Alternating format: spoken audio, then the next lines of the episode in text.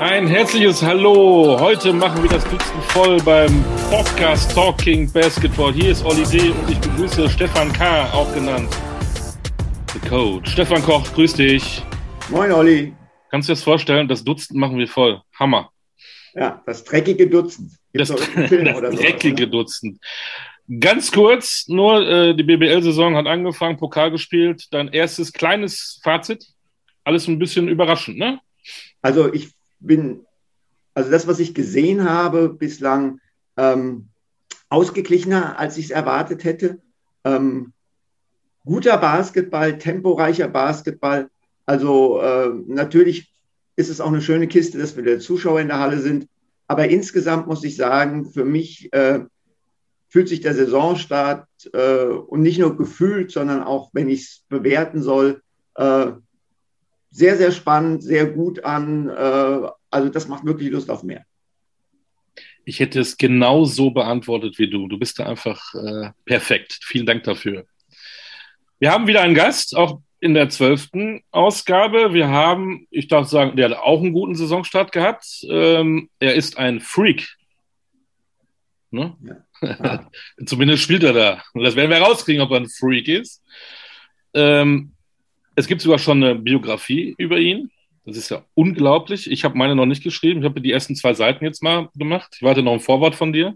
Ja, äh, aber, aber Olli, äh, er hat ja auch keine Autobiografie geschrieben. Er hat das nicht nötig. Er ist so interessant, das Dritte über ihn schreiben. Ja. Bei dir kann es nur eine Autobiografie werden, weil wer soll sich die Mühe machen? Also, sorry. Ich verstehe. Ähm, ähm, und ich habe, oder du natürlich auch wieder recherchiert, wir machen ja immer das kleine Spielchen, hat unser Gast einen zweiten Vornamen. In der letzten Folge hörten wir von Alex King, dass er Nathaniel als zweiten Vornamen hatte. Wir haben von Marco Völler erfahren, dass der arme Junge gar keinen zweiten Vornamen hat, noch nicht mal einen Spitznamen. Jetzt bin ich mal gespannt, ob unser Gast, der natürlich noch nicht verrät, äh, wie er jetzt heißt, ähm, einen zweiten Vornamen hat. Hallöchen, hast du einen zweiten Vornamen? Nein. Oh. Aber auch, kein, auch keinen wirklichen Spitznamen, vielleicht auch einen aus vergangenen Tagen, der jetzt gar nicht mehr verwendet wird? nee, okay. hat er nicht. Also nicht einen, der meinen Namen nicht verraten würde. wieder so ein, ach, fängt das wieder so traurig an, der Mann ohne zweiten Vornamen. Aber ich glaube, er ist trotzdem gut drauf. Wen haben wir denn da aus Freak City? Ja, hier ist Chris Senkfelder. Servus. Ja, servus. Servus, Chris. Es könnte ja tatsächlich, wenn man den Namen hört, Christian Senkfelder könnte auch irgendwie so ein Skifahrer aus, aus Bayern sein, ne? Der Senkfelder jetzt mit der Startnummer 3 auf der Kitzbühler Streif. Ja, das mache ich dann nach der Karriere. Aber du bist gebürtiger Leverkusener. Yes, sir. Aus genau. dem Rheinland, ja. Genau. Äh, eine Sportstadt, dahinter steckt ja auch ein Konzern, hat man mal mitbekommen, stark im, im Fußball, stark in der Leichtathletik, auch äh, ein interessanter Basketballverein. Wann hast du angefangen? Mit Acht damals, ja. Das ging Warum? mein Freund. Ja, mich hat ein Freund mitgenommen. Ich war damals äh, Fußballer. Ähm, und dann hat er, ja, ich gehe jetzt mal zum Basketball, will ich mitkommen. Ja, super, mach ich, mach ich, komme ich mal mit. Und dann ging es halt, das war damals dann ja noch U8 oder was auch immer das ist, U10, und dann machst du noch so Abzeichen. Korbleger Abzeichen und solche Sachen. Das hat mir damals Spaß gemacht. Ja, und da gab es dann Bronze, Silber, Gold. Wenn ich, keine Ahnung, acht Korbleger voll gemacht habe und zwei Standwürfe oder sowas. Es gab Bronze, zehn und fünf. Äh, Korbleger und Standwürfe gab es dann Silber und so weiter. Und äh, das habe ich damals gemacht, hat Bock gemacht und jetzt bin ich immer auch dabei. Also, das ist das Seepferdchen des Basketballs sozusagen. Ich glaube schon, ja. Stefan, hast du auch sowas? Nee, Nee, also. Hätte mich auch gewundert. Da, da, dafür bin ich ja viel zu alt. Also da, da, damals fing das alles an. Aber ich meine, du, du bist mit acht äh, zum Basketball in Leverkusen. Da war natürlich äh, die, die große Zeit äh, letztendlich vorbei. Wie viel von der Tradition, von den Erfolgen der Vergangenheit hat man damals als Kind noch mitbekommen oder gespürt? Ähm, gespürt schon. Die Halle war damals noch relativ voll, würde ich sagen. Ähm, ich meine, Dupatke Halle oder Jetzt heißt es, glaube ich, Ostermann Arena. Ja, William äh, Sobatka-Halle. Also ich, ich, weiß nicht, ich weiß nicht, wie oft ich da war und gespielt habe. Und weißt du, warum ich mich immer darauf gefreut habe?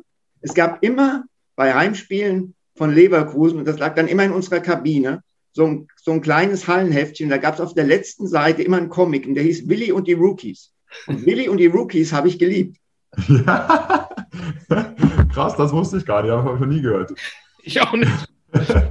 Billy und die Hucke, ja, Willem de Podcast, genau, da war ich damals halt dort und ich war die, die relativ voll, wenn ich, ich meine, meine Erinnerungen sind ja auch ein bisschen jetzt äh, nicht mehr so die stärksten und die besten.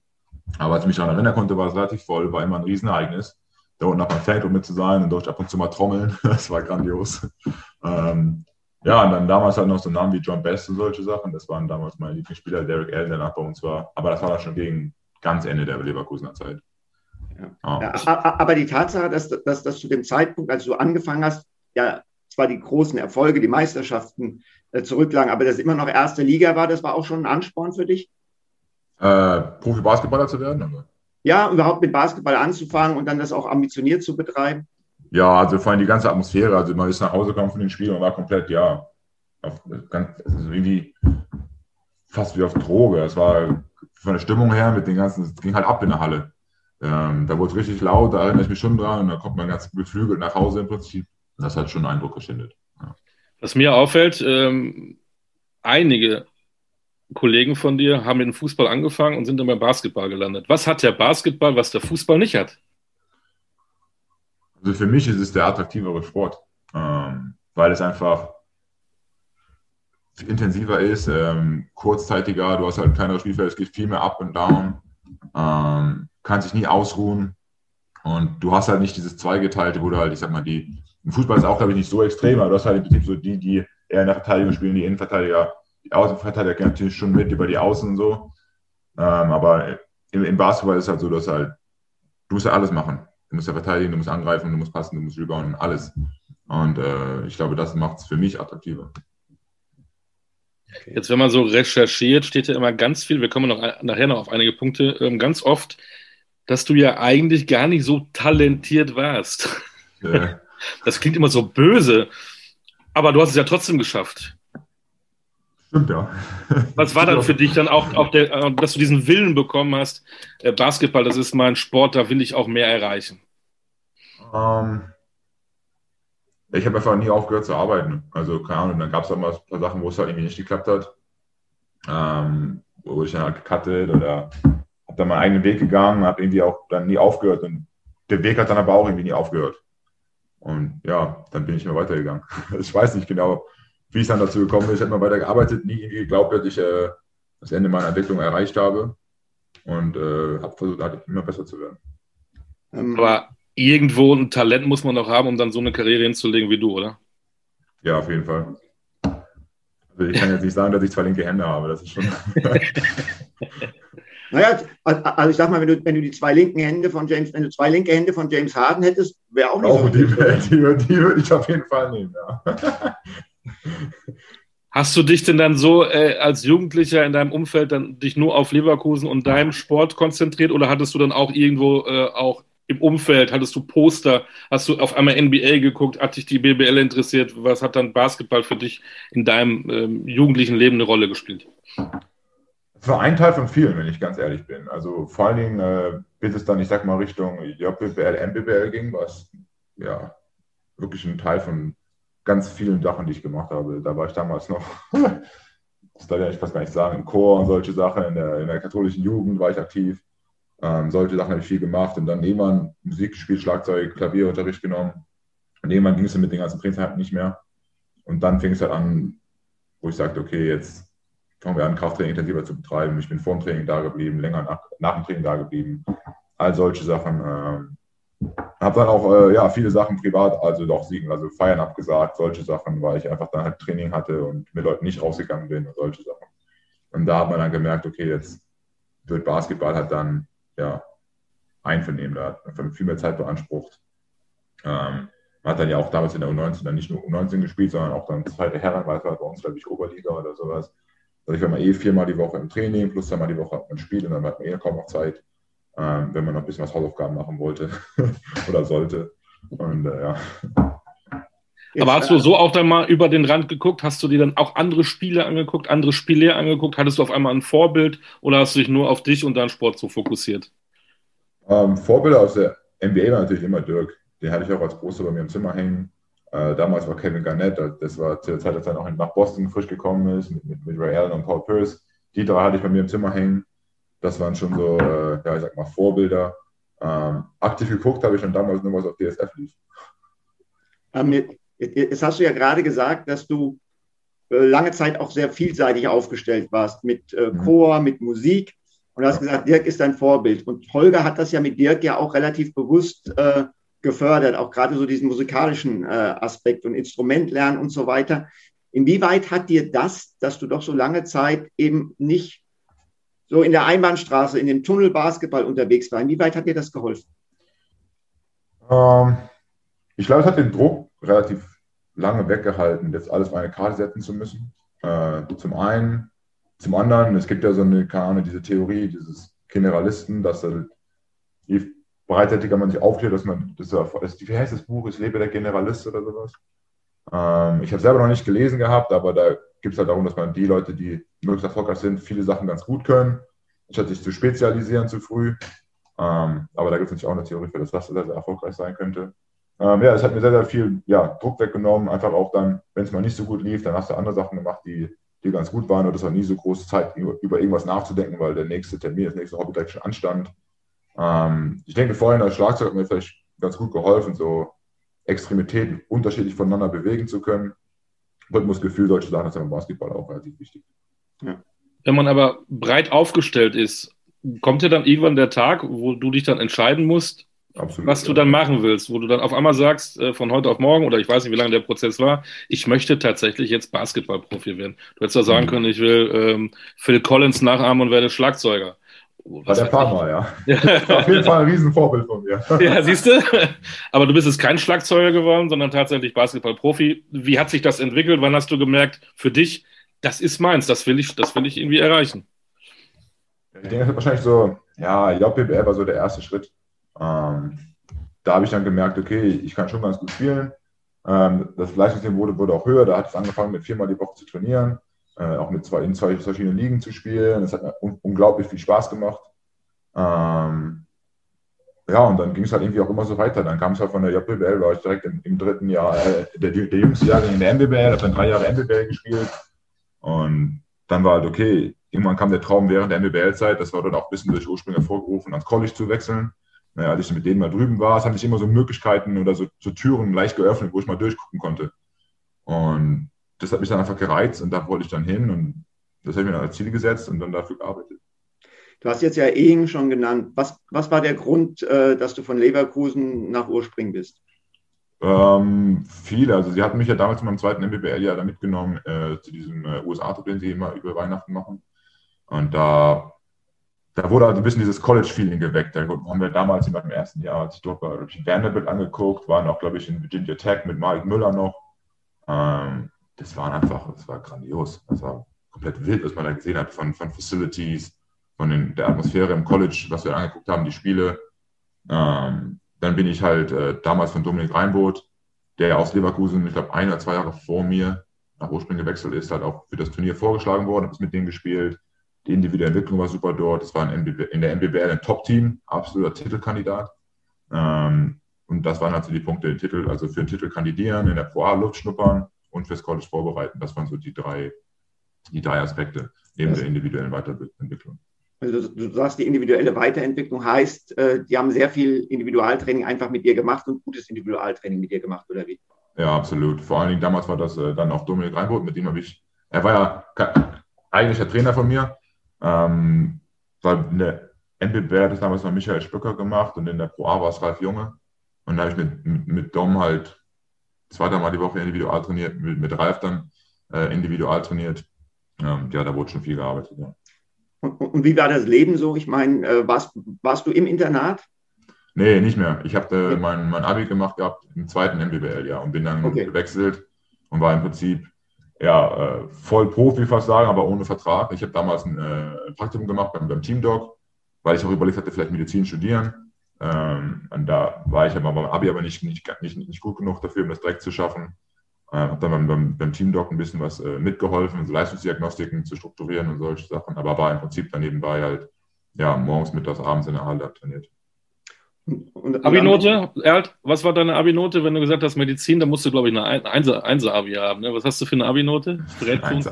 1,8, ja. Wow. Leistungskurse? Äh, Mathe, Chemie. Oh, Gottes Willen.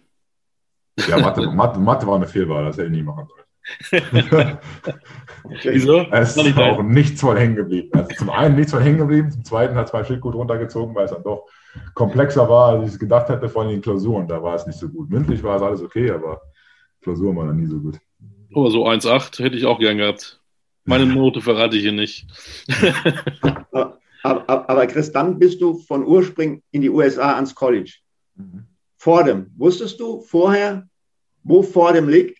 Ja, ja, ich habe da meine Research schon gemacht. Äh, der Kontakt kam dann über Ralf zustande. Er hat dann äh, angefangen, während des Jahres viel zu telefonieren. Hat da auch unendlich viel Zeit investiert. Bin ich auch ihm sehr, immer noch sehr dankbar für. Das ist auch immer noch einer meiner Mentoren. Ähm, ja, ich wusste, wo es in der South Bronx liegt. Okay. das, war mir schon, das war mir schon bewusst.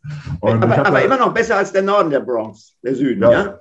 Das, ähm, das, würde ich schon sagen. Aber vor dem selber ist ja so eine kleine, auch, der, der, Kontrast ist einfach nur wild. Das kann man gar nicht, gar nicht in Worte fassen. Du hast halt wirklich die Bronx und es ist halt teilweise sehr, sehr dreckig und du hast, siehst auch viel Armut und äh, du siehst du siehst Menschen in, in Konditionen, wie, wie, Menschen eigentlich nicht sein sollten. Das muss man auch ganz ehrlich sagen. Das hat auch die Welt für mich und die Augen für mich geöffnet, was es da eigentlich wie gut man es doch eigentlich hat. Ähm, und der Kontrast war halt einfach, du hast halt vor dem, was eingezäunt ist, und im Prinzip eine reiche Jesuitenschule mit 70.000, die 70.000 äh, Dollar pro Jahr kostet. Und du gehst einmal aus dem Zaun raus und hast dann schon die ersten Obdachlosen vor der Tür. Denn das war komplett wild. Also vom, vom Kontrast her, also fordert man dich selber super schön und du gehst einen Meter weiter. Und das war eigentlich nicht, darf eigentlich nicht so sein. Wie hast du da gelebt? Mit äh, alleine, WG? Wie ist das da? Ähm, war, wir hatten On-Campus Housing die ganze Zeit. Ähm, ich war in meinem ersten Jahr, hatten wir eine Wohnung zu viert. Das waren dann Teammates. Und dann in die nächsten beiden Jahre war eine Wohnung zu fünft. Auch immer mit Einzel... Nee, erstes Jahr war Doppelzimmer und danach die zwei Jahre waren Einzelzimmer. Da kommst du aus Ehingen ursprünglich und dann nach New York City ähm, mhm. mit, mit 19. Ne? Ähm, mhm. Wie, wie hast du das alles aufgesogen? Wie hast du das verarbeitet? Äh, man ist ja da doch, klar ist man auch im Personalausweis erwachsen, aber vielleicht auch doch noch ein bisschen jung, die große weite Welt. Ähm, wie war das für dich? Ähm, also zum einen ist man ja im College schon gut behütet. Ne? Du hast ja, ein, du hast ja. ja. viele Leute, die viel für dich machen. Ähm, von jeglichen Coaches, die für dich deine Klassen organisieren und die mit dir Study Hall organisieren und alles mögliche organisatorische durchgehen, was, was irgendwie durchgegangen werden muss. Ähm, zum anderen war es halt dann schon so, vor allem wenn du dann durch, durch New York City gelaufen bist, denkst du so, wow, das ist halt einfach gerade ein Traum. Also das kennst du ja aus Filmen. Ähm, und auf einmal lebst du halt dort. Und das ist halt, wir hatten eine, eine Zugstation direkt neben dem Campus und warst halt in, in, in zwölf Minuten warst du in Grand Central Station in der Mitte von Manhattan. Und du läufst da rum, bist am, am Ground Zero und diese ganzen historischen Ereignisse, du lebst einfach jetzt dort. Das war schon, das war schon verrückt. Äh, hat auch ein bisschen was gedauert, bis ich mich daran äh, eingelebt habe. Zum Glück war ich damals äh, in der Summer School schon dort. Das Semester fängt ja erst immer im September an, Ende August. Und wir waren halt schon Juni dort, weil wir so einen Auslandstrip hatten. Das kann irgendwie in einem College alle vier Jahre erst machen. Das heißt, wir waren die ganzen Summer Schools da, Juni, Juli, hatten dann im Ende Juli, Anfang August diese, diesen Auslandstrip für eine Woche. Da ging es dann leider, sage ich mal, Anführungszeichen, nur nach Kanada, weil da doch einige äh, Unis auch exotischere Sachen machen, wie Fiji und Neuseeland oder solche Sachen, aber haben dann äh, um Montreal rumgespielt, ähm, haben da ein bisschen was Kanada, Kanada auch gesehen. Und äh, ja, dadurch hatte ich dann auch viel Zeit, mal so mich einzuleben und äh, New York zu verarbeiten, bevor es dann mit der Schule richtig losging. Was hast du denn studiert? Äh, Psychologie. Auch ein guter Abschluss? ja? Willst du mich jetzt hier bloßstellen? du musst uns das ja nicht verraten. Ah, solide. Solide, das ist ein guter, ein guter Ausdruck. Ich habe mal nachgeguckt, äh, Absolventen der Fordham University waren unter anderem Vince Lombardi. Viele kennen ihn nicht, aber wenn man den Super Bowl guckt, weiß man, wer ja. Vince Lombardi ist. Ja. Die Vince Lombardi Trophy ist nämlich das, was dann der, äh, der, der Sieger des Super Bowls in die Höhe trägt. Es war äh, die Sängerin Lana Del Rey, auch relativ bekannt, und der Schauspieler Denzel Washington hat auch dort mhm. äh, absolviert. Dann bist du nach den dreien wahrscheinlich der viertbekannteste, vermute ich. Äh, weiß ich jetzt nicht genau, aber. aber wir sind vorbereitet. Also äh, schon, ja. studiert, New York, Und dann kommen wir wieder zum Basketball. Wie waren für die vier Jahre für dich im Basketball? Wie hast du dich dann entwickelt? Was waren da die, die Skills, die du dann noch dazugelernt hast? Wir wissen ja, du hattest ja eigentlich kein Talent. Haben das die, die Amis auch ja. so Es war ein bisschen was, ein, ein Krampf, sage ich mal, mich ans College zu kriegen. Da hat äh, Ralf auch exzellente Arbeit geleistet, der die überzeugt hat. Ähm, es war, ich war auch nicht so mit der Rolle eingeplant, die, sich, die, ich, die ich dann im Endeffekt bekommen habe. Äh, ich habe dann ein Jahr später herausgestellt, dass dann die Coaches wohl gesagt haben, nachdem die von dem Recruiting-Trip von mir zurückgekommen sind, der Coach Parada war das damals, der hat mich in Ehingen Besuch gehabt, dann sind sie zurückgeflogen und haben dann mit den, mit den äh, Spielern, die sie dann dort damals schon da hatten, gesagt, ja, wir haben jetzt in Deutschland unterschrieben, ähm, wird ein solider Spieler, aber im Prinzip, wenn wir dem ein Zelt vors, äh, vors Dorm stellen, dann kann er auch darin schlafen, der ist einfach nur froh, hier zu sein und solche Sachen. Ähm, also sie hatten mich, glaube ich, nicht so auf dem Radar, wie ich dann im Endeffekt gespielt habe. Ähm, und ich selber hatte es auch nicht auf dem Radar. Ich hingekommen, okay, das wird also ein Vierjahresprojekt. Ähm, der Plan war für mich ganz klar, auch in den vier Jahren versuchen, meinen Master zu bekommen und mich halt Stück, Stück für Stück halt in diese Rotation reinzuarbeiten. Vielleicht spiele ich 15 Minuten so als Freshman und dann wird das immer hoffentlich mehr über die Jahre. Ähm, hat dann nicht ganz so, sich auch, ist dann nicht ganz so äh, umgesetzt worden. War dann relativ früh klar in der Vorbereitung, dass ich wohl eine relativ tragende Rolle haben werde. Ähm, und habe dann ja auch viel gespielt, viel Vertrauen bekommen. Es hat unfassbar viel Bock gemacht. Ähm, die, die Facilities, wobei in Ene muss man sagen, die Facilities schon echt gut waren. Die Halle war ja, die haben ja ihre eigene Halle dort in Ursprung, wo man auch oft rein kann. Das war natürlich in den USA, das ist nochmal ein bisschen, bisschen neuer, aber vom Prinzip her ähnlich. Da konntest du halt immer in die Halle, von morgens bis abends. Kraftraum war immer einer offen. Ähm, da konnte man wirklich trainieren, wenn man wollte. Und warum bist du dann aus New York City hm. ins ländliche Idaho. Ähm, ja, das hatte ein, also ich hatte dann diese Möglichkeit zu transferen und diesen Grad Transfer, diese Grad, Grad Transfer Regel irgendwie auszunutzen, dass ich halt wechseln konnte, ohne auszusetzen. Ähm, man hat dann überlegt, ich hatte auch viele High Major Offices, äh, äh, Angebote von den, den Top 5 Conferences. Ich sag mal so mit, mit, mit Creighton und Wake Forest waren so zwei Visits, die ich auch angeplant hatte. Ähm, ich war mir halt nicht sicher, ob der Schritt aufs, ans High Major zu groß ist, weil ich wollte mal letztes Jahr jetzt eigentlich äh, weniger, ich sag mal, einen 10 Minuten spielen oder sowas, sondern nochmal versuchen, den nächsten Schritt halt zu machen. Und das war halt mit. Warum bist halt, du denn überhaupt weg? Warum bist du denn was war überhaupt der Grund? Was war bei Fordham nicht mehr so, dass du gesagt hast, jetzt will ich woanders hin? Ja, wir haben halt die ganze Zeit nur verloren. Das war so der Hauptgrund. Und es gab im ersten Jahr hatten wir eigentlich meiner Meinung nach einen sehr, sehr guten Kader, haben auch nicht so gut gespielt. Ähm, und dann wurde mein Coach gefeuert. Es kam ein, zweiter Coach rein. Ähm, und wir haben halt immer noch weiter verloren. Was, äh, wir waren nicht wirklich so erfolgreich. Und zum anderen wurde ich immer mehr nur zum, zum Dreierschützen ausgebildet. Und ich habe mich halt eher so als zweidimensionalen Spieler gesehen. Und zudem war das Kapitel dann auch mit dem, mit dem Abschluss, den ich hatte, konnte man das Kapitel auch, äh, ich sag mal, war es beendet. Und dann habe ich mir nämlich hätte ich entweder das zweite Kapitel vor dem aufmachen können für, für mein Master und mein Senior Year oder ich mache ein Kapitel woanders auf. Und äh, ja, da ich in, in Fordham in diesen drei Jahren alles gegeben habe, habe ich gedacht, okay, ich mache ein Kapitel woanders auf. Und dann war halt die Frage, wo. Und da wollte ich halt zu einem Winning System. Ich wollte gucken, ob ich das, was ich in Fordham geschafft habe, auch in einem Winning System äh, bringen konnte. Ähm, ich wollte Verantwortung übernehmen, ähm, weiterentwickelt werden und äh, ja, vor allen Dingen halt gewinnen. Und dann hat mir das halt genau das, das hat mir Boise halt komplett gegeben. Ähm, von der Rolle war sie sehr, sehr ähnlich, vom Spielsystem war es ähnlich, aber es war ein Winning System. Wir hatten damals auch mit, mit Chandler Hutchison, der zurückgekommen ist auch von, von seinen Draft-Workouts, einen NBA-Prospect im Team. Wir wussten, dass wir Top of the Conference sein werden. Ähm, und vom, vom Level her war es halt, dass ich das einschätzen konnte. Die Mountain West ist, glaube ich, ein bisschen stärker in manchen Jahren, in manchen Jahren ein bisschen schwächer als die Atlantic 10. Ähm, da war auch einiges an Research, ange, was ich machen musste. Ähm, und dann habe ich gedacht, okay, das sieht als Fit ganz gut aus.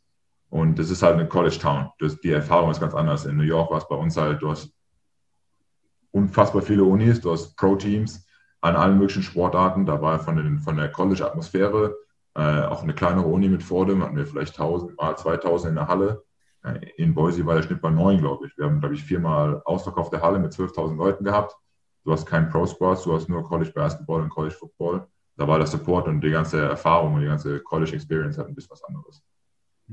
Und das Drumherum, da die Weltstadt, die Megametropole New York City und da. Also, da war es halt, halt ländlich, ja. ja was hast du da gemacht? Nur Basketball, Basketball, Basketball oder? Ich habe halt studiert, Basketball natürlich sehr, sehr viel. Uh, und dann war ich auch auf so ganz so ländlichen Aktivitäten, so Rodeos und solche Sachen habe ich mal mitgenommen. Das war schon grandios. das hat schon Bock gemacht. Ansonsten gab es halt so, was haben wir uns gemacht? Äh, das Boise läuft dann am Boise River, den gibt es und da kannst du halt irgendwann fährst ein bisschen außerhalb. Da baust du dann, dann wie heißen die, so, so, Schlauchboote auf und dann kannst du den, den River, den, den Fluss runter, äh, runterfloaten. Das war schon immer im Sommer grandios vom, vom Wetter, Temperaturen. Es ist halt im Sommer schon übertrieben heiß dort, geht teilweise bis an die 40 Grad hoch, aber relativ trocken, was es in New York ganz anders ist. Da ist es halt sehr, sehr schwül. Da kommst du aus der Tür raus und wirst von der Luft erschlagen. Und es ist trotzdem bei 30 Grad. Ähm, ja, hat schon Bock gemacht, den Boise. War ein geiles Jahr. Du hast fünf Jahre USA. Was vier nimmst Jahre. du positiv oder vier Jahre, was nimmst du positiv für dich, für deine Entwicklung mit aus den USA? Was ist heute noch für dich so in deinem Leben amerikanisch? Und was ist für dich so, wo, wo, wo du sagst, oh, äh, das hat mich dann doch auch negativ überrascht, was es in den USA so gegeben hat? Ja, diese krasse Armut, sage ich mal so. Diese Schwelle zwischen, ja, eigentlich schon arm, die ist natürlich extrem dort. Das habe ich vor allen Dingen halt in, in, in Fordham gesehen. Das war jetzt in, in, in Boise nicht so extrem. Ähm, was mich überrascht hat, ich sage das nicht positiv oder negativ, weil das kann ich selbst nicht beurteilen, aber diese unfassbare Größe da drüben, das habe ich dann vor allem aber eher in Boise gelernt, also von den Straßen, die vierspurig sind in der Innenstadt, äh, zu, wenn ich dann, ich bin einmal von Boise nach Utah gefahren zu einem, zu einem Jazzspiel, du fährst einfach für drei Stunden und siehst nichts. Also das hat diese Weite, das, die, die sind von einer Stadt zur nächsten im Prinzip, aber du fährst fünfeinhalb Stunden, dann bist du einmal halb durch Deutschland bei uns gefahren. Also diese Größe war ganz andere Dimension. Ähm, was immer noch amerikanisch ist in meinem Leben, ist meine Freundin. Die habe ich mitgebracht. Als Souvenir. Oh. Ja, genau. genau. Zum anderen, äh, was ich halt auf jeden Fall feiere da drüben, ist so das ganze Diner, die Diner-Experience zum Frühstücken. Ja, diese Omelette mit, mit, mit, äh, mit Bratkartoffeln und äh, äh, Wasser und Coffee Free Refill. Das ist halt schon sowas, was ich vermisse ein bisschen hier. Diese ganze Frühstücks Frühstückserfahrung. Ähm, ja, und der Sport da ist da drüben einfach nochmal was anderes. Also egal, was es für ein Sport ist, ob es College-Sport ist, College Basketball, College Football, äh, Baseball, Hockey, Football, NFL, NBA, es ist egal, der, der Hype ist einfach da. So, und dann bist du nach Deutschland zurückgekommen, wo der Hype nicht so groß ist und bist an einem Standort, wo der Hype auch nicht so mega ist, nach Braunschweig. Der wurde aber, aber im Laufe des Jahres richtig gut. Bitte? Der wurde aber im Laufe des Jahres richtig gut. Genau, da, genau, darüber wollte ich jetzt mit dir sprechen. Hast, hast du gedacht, als du kamst, dass sich die Dinge da so für dich persönlich und auch für die Mannschaft äh, entwickeln würden? Ähm, für mich persönlich keineswegs, nee. Ähm, als Team hatte ich mit ein paar Jungs gesprochen, bevor ich hingegangen bin. Und der Kader, also der Kern war ja relativ da. Also Scott war noch dort, Tommy A., Dre war noch dort, also Dre Lansdowne und Tommy Kleber war auf jeden Fall noch dort. Äh, Dennis Nawocki war, glaube ich, noch da geblieben. Also die hatten einen ganz guten Kern, den sie behalten hatten. Und da war die Ambition schon da, dass wir um die Playoffs kämpfen. Offiziell haben wir das natürlich ein bisschen gelowballt, sagen wir mal so. Ähm, aber da war innerhalb des Teams wollten wir schon gucken, was wir, was wir drauf haben. War natürlich dann mit dem Start äh, erstmal ein Schlag ins Gesicht, der ja nicht so gut lief. Mit 0 und 5, glaube ich, war es damals. Ähm, aber wir haben einfach weitergearbeitet. Weitergearbeitet, weiter uns geglaubt. Und äh, ja, dass die Rolle dann jemand so groß wird, wie sie geworden ist, das hatte ich nicht erwartet. Und, und dann hast du ja gesagt, USA weg von, äh, von Fordham nach Boise, neues Chapter aufschlagen. War das dann auch so ein bisschen der Hintergrund für äh, den Move nach Bamberg? Äh, nachdem, nachdem ich das Kapitel in Braunschweig beendet habe? Ja, oder, ja. oder beziehungsweise, ne, oder warum hast, genau auch die gleiche Frage wie vorher. Warum hast du das Kapitel Braunschweig beendet? Ein, uh, einfach weil du gesagt denke, hast, hey, ich, äh, ich habe jetzt gezeigt, auf dem Niveau kann ich es, jetzt ist in Anführungszeichen der nächste Schritt fällig. Ja, ich wollte den nächsten Schritt auf jeden Fall gehen. Auf jeden Fall, ja. Also ähm, Braunschweig war ein, ein, grandioses Jahr, es hat auch sehr viel Spaß gemacht. Ähm, und dann dachte ich jetzt, okay, jetzt versuchen wir mal den nächsten Schritt zu gehen. Wie sieht es aus, international zu spielen? Ähm, dann gab es damals, äh, als dann mit, mit, mit Coach Morse der, sag mal, der erste Umbruch hier ange, angegangen ist, ähm, dachte ich mir, okay, da möchtest du gerne dabei sein, ähm, bei so einem renommierten Team zu spielen. Das war damals, als ich noch sagte, ich gucke Spiele auf, auf DSF oder so. Da habe ich natürlich dann Bammel geguckt mit, mit Schuput und, und, und, und Jacobsen und ja, Gabel und wie sie alle hießen, die hier waren.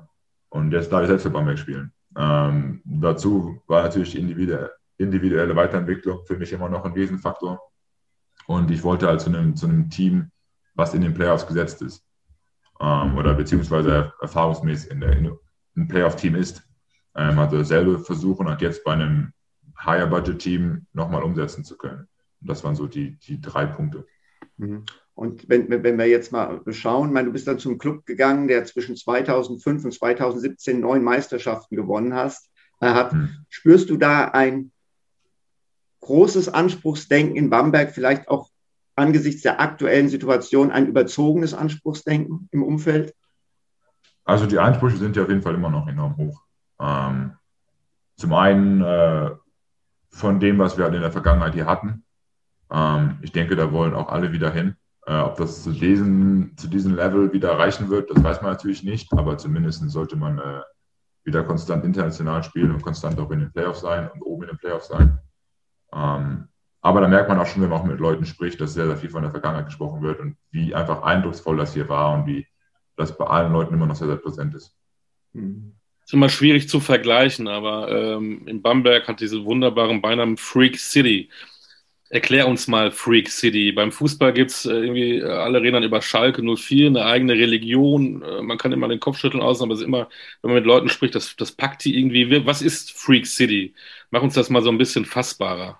Ja, es ist halt eine komplett basketballverrückte Stadt. Ähm, die Stadt lebt Basketball, die Stadt atmet Basketball. Ähm, die Unterstützung ist immer dort. Das hat man zum Beispiel letztes Jahr echt, echt ein tolles Beispiel, ähm, wie wir eigentlich keine Fans haben dürfen. Und unsere Fans treffen sich dann vor unserer Halle und trommeln außerhalb der Halle, weil sie in die Halle nicht rein dürfen. Ähm, wir kommen von Spiel 5 äh, der, der Playoff-Serie zurück und die warten auf uns um, äh, um was war das, ich weiß nicht, Mitternacht, sage ich jetzt mal, ähm, warten auf den Parkplatz, wo wir auflaufen und haben halt äh, so Leuchtstäbe, wo wir durchfahren und äh, singen unsere Hymne, solche Sachen. Das war einfach Gänsehaut. Ähm, jetzt gehen wir mal zur aktuellen Situation. Ihr seid in zwei von drei Wettbewerben schon ausgeschieden. Und das, äh, der Eindruck war, und ich glaube, der hat nicht getäuscht, so ein bisschen, dass vor allen Dingen nach dem Aus in der äh, Champions League Quali äh, bei euch schon mächtig Feuer unterm Dach war. Ist das jetzt irgendwie eine Saison, die schon unter einem negativen Vorzeichen steht? Oder glaubst du, dass, äh, ja, dass, dass, dass ihr das noch so drehen könnt, dass alle hinterher sagen, boah, 2021, 2022 war doch ein gutes Jahr? Ich denke, das hängt davon ab, wie wir in der BBL spielen. Also man muss ja sagen, die BCL-Quali haben wir im Prinzip letztes Jahr uns selbst eingebrockt. Da waren wir einfach nicht konstant genug und dadurch mussten wir in die Quali. Hätten wir da Ludwigsburg entweder in der Playoff-Serie geschlagen oder andere Spiele nicht weggegeben, während der BBL hätten wir uns vielleicht sogar direkt qualifiziert. Ähm, ja, das musste dann dieses Team äh, ausbaden, haben wir mal so ein bisschen. Das war leider nicht erfolgreich. Äh, das tut doch immer noch weh. Ähm, aber es geht, glaube ich, darum, wie wir in der BBL spielen. Und wenn wir die BBL erfolgreich spielen, ähm, dann wird auch dieser Beigeschmack, dass wir nicht international gespielt haben, äh, auch verschwinden. Was sind denn die Stärken und Schwächen eurer Mannschaft in diesem Jahr?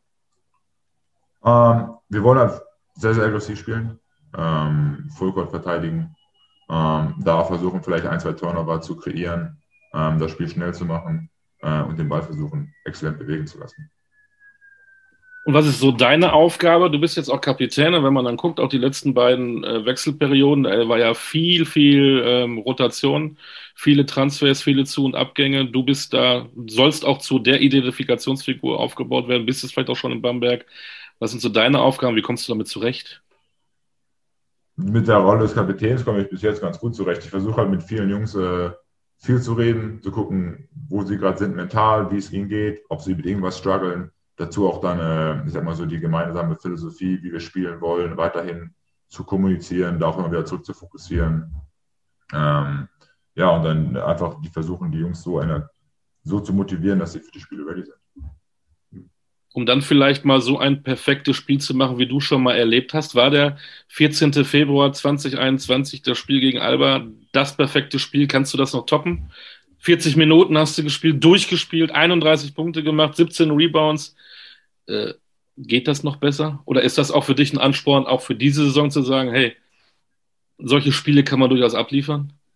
Ähm, für mich geht es, glaube ich, eher weniger um individuelle Leistungen abzubringen, als halt die Spiele generell zu gewinnen. Und ich würde viel lieber, keine Ahnung, im Schnitt immer nur zwölf Punkte machen, dafür jedes Spiel gewinnen, anstatt diese Ausreicher zu haben. Ähm, für mich eigentlich der Teamerfolg im Vordergrund.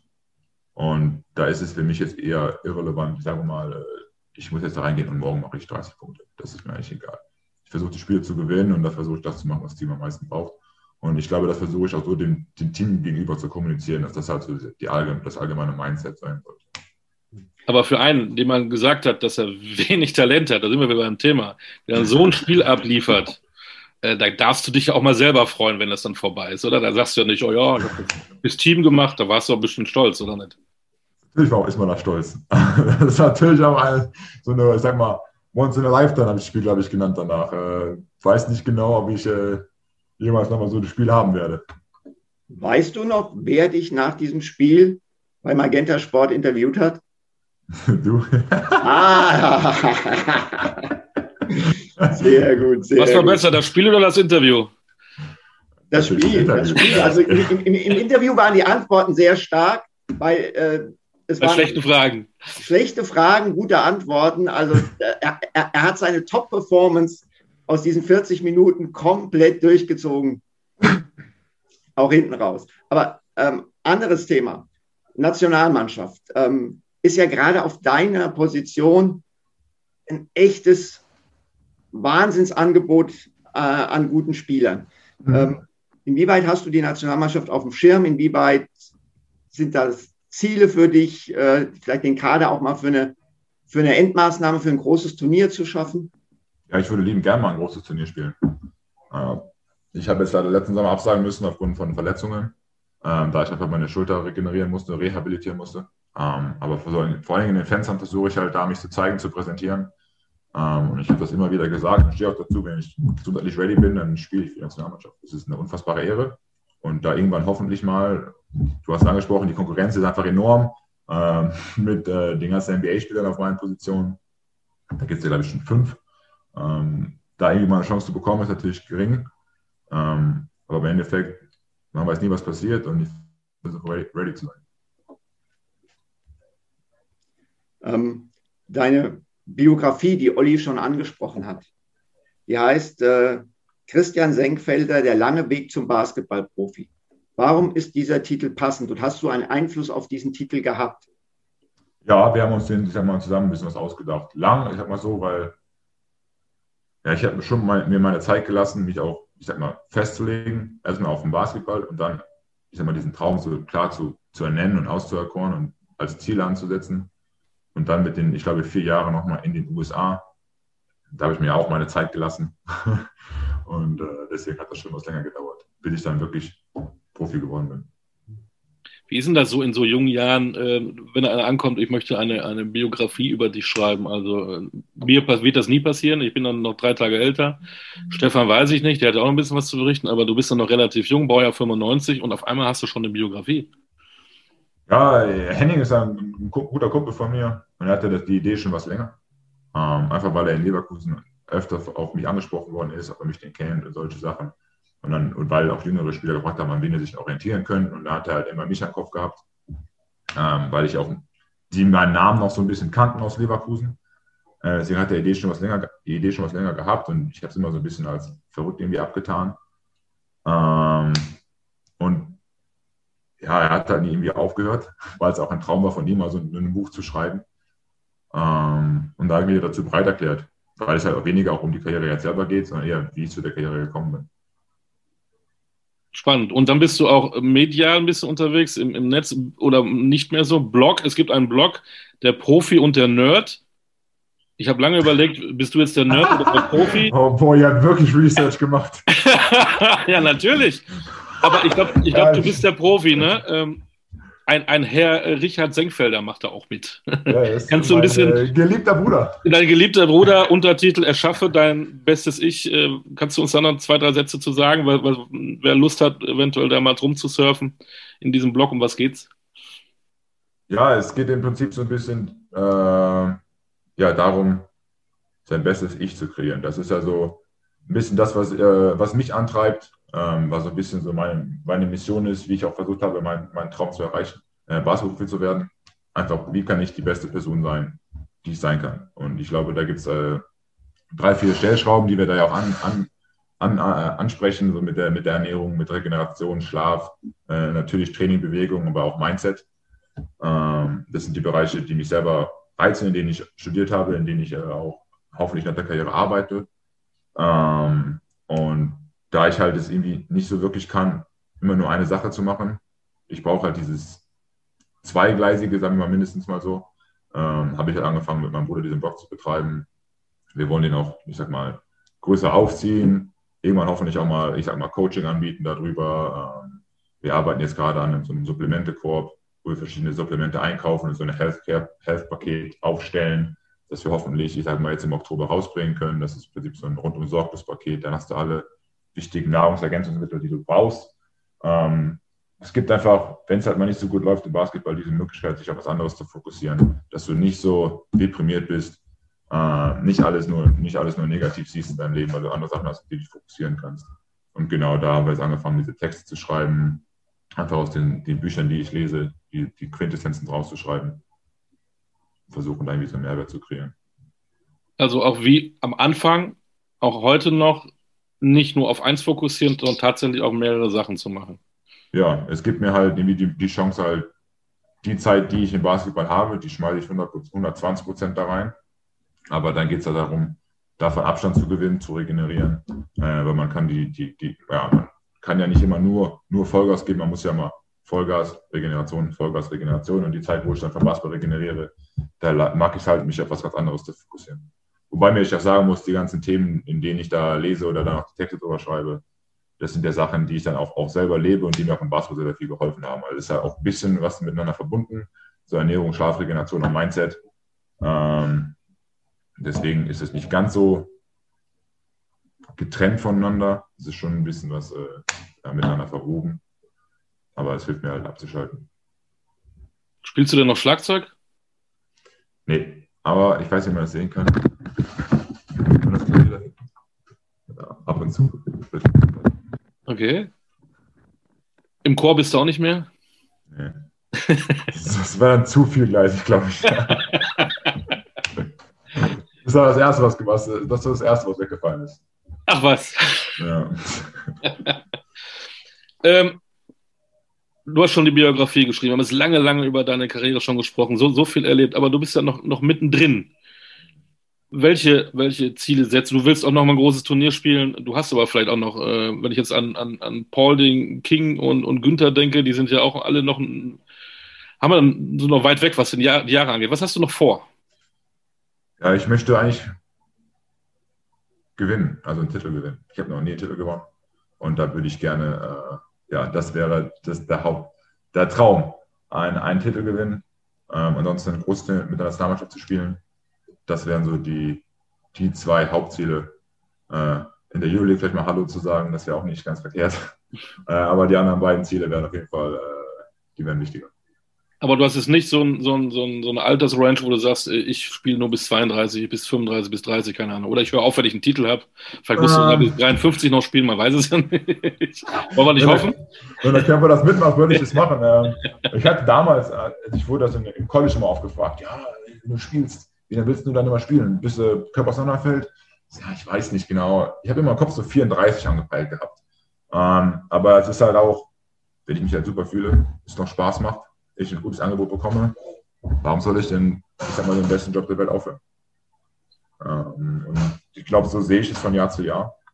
Und wenn irgendwann der Körper sagt oder der Kopf sagt ähm, oder auch die Vereine sagen, nee, ist nicht mehr, dann ist halt nicht mehr. Und äh, ich denke, bis, bis dahin äh, wird gespielt. Und Stefan, wir brauchen solche Gesichter, nachdem, ich sagte ja gerade, drei große in dieser Saison aufhören.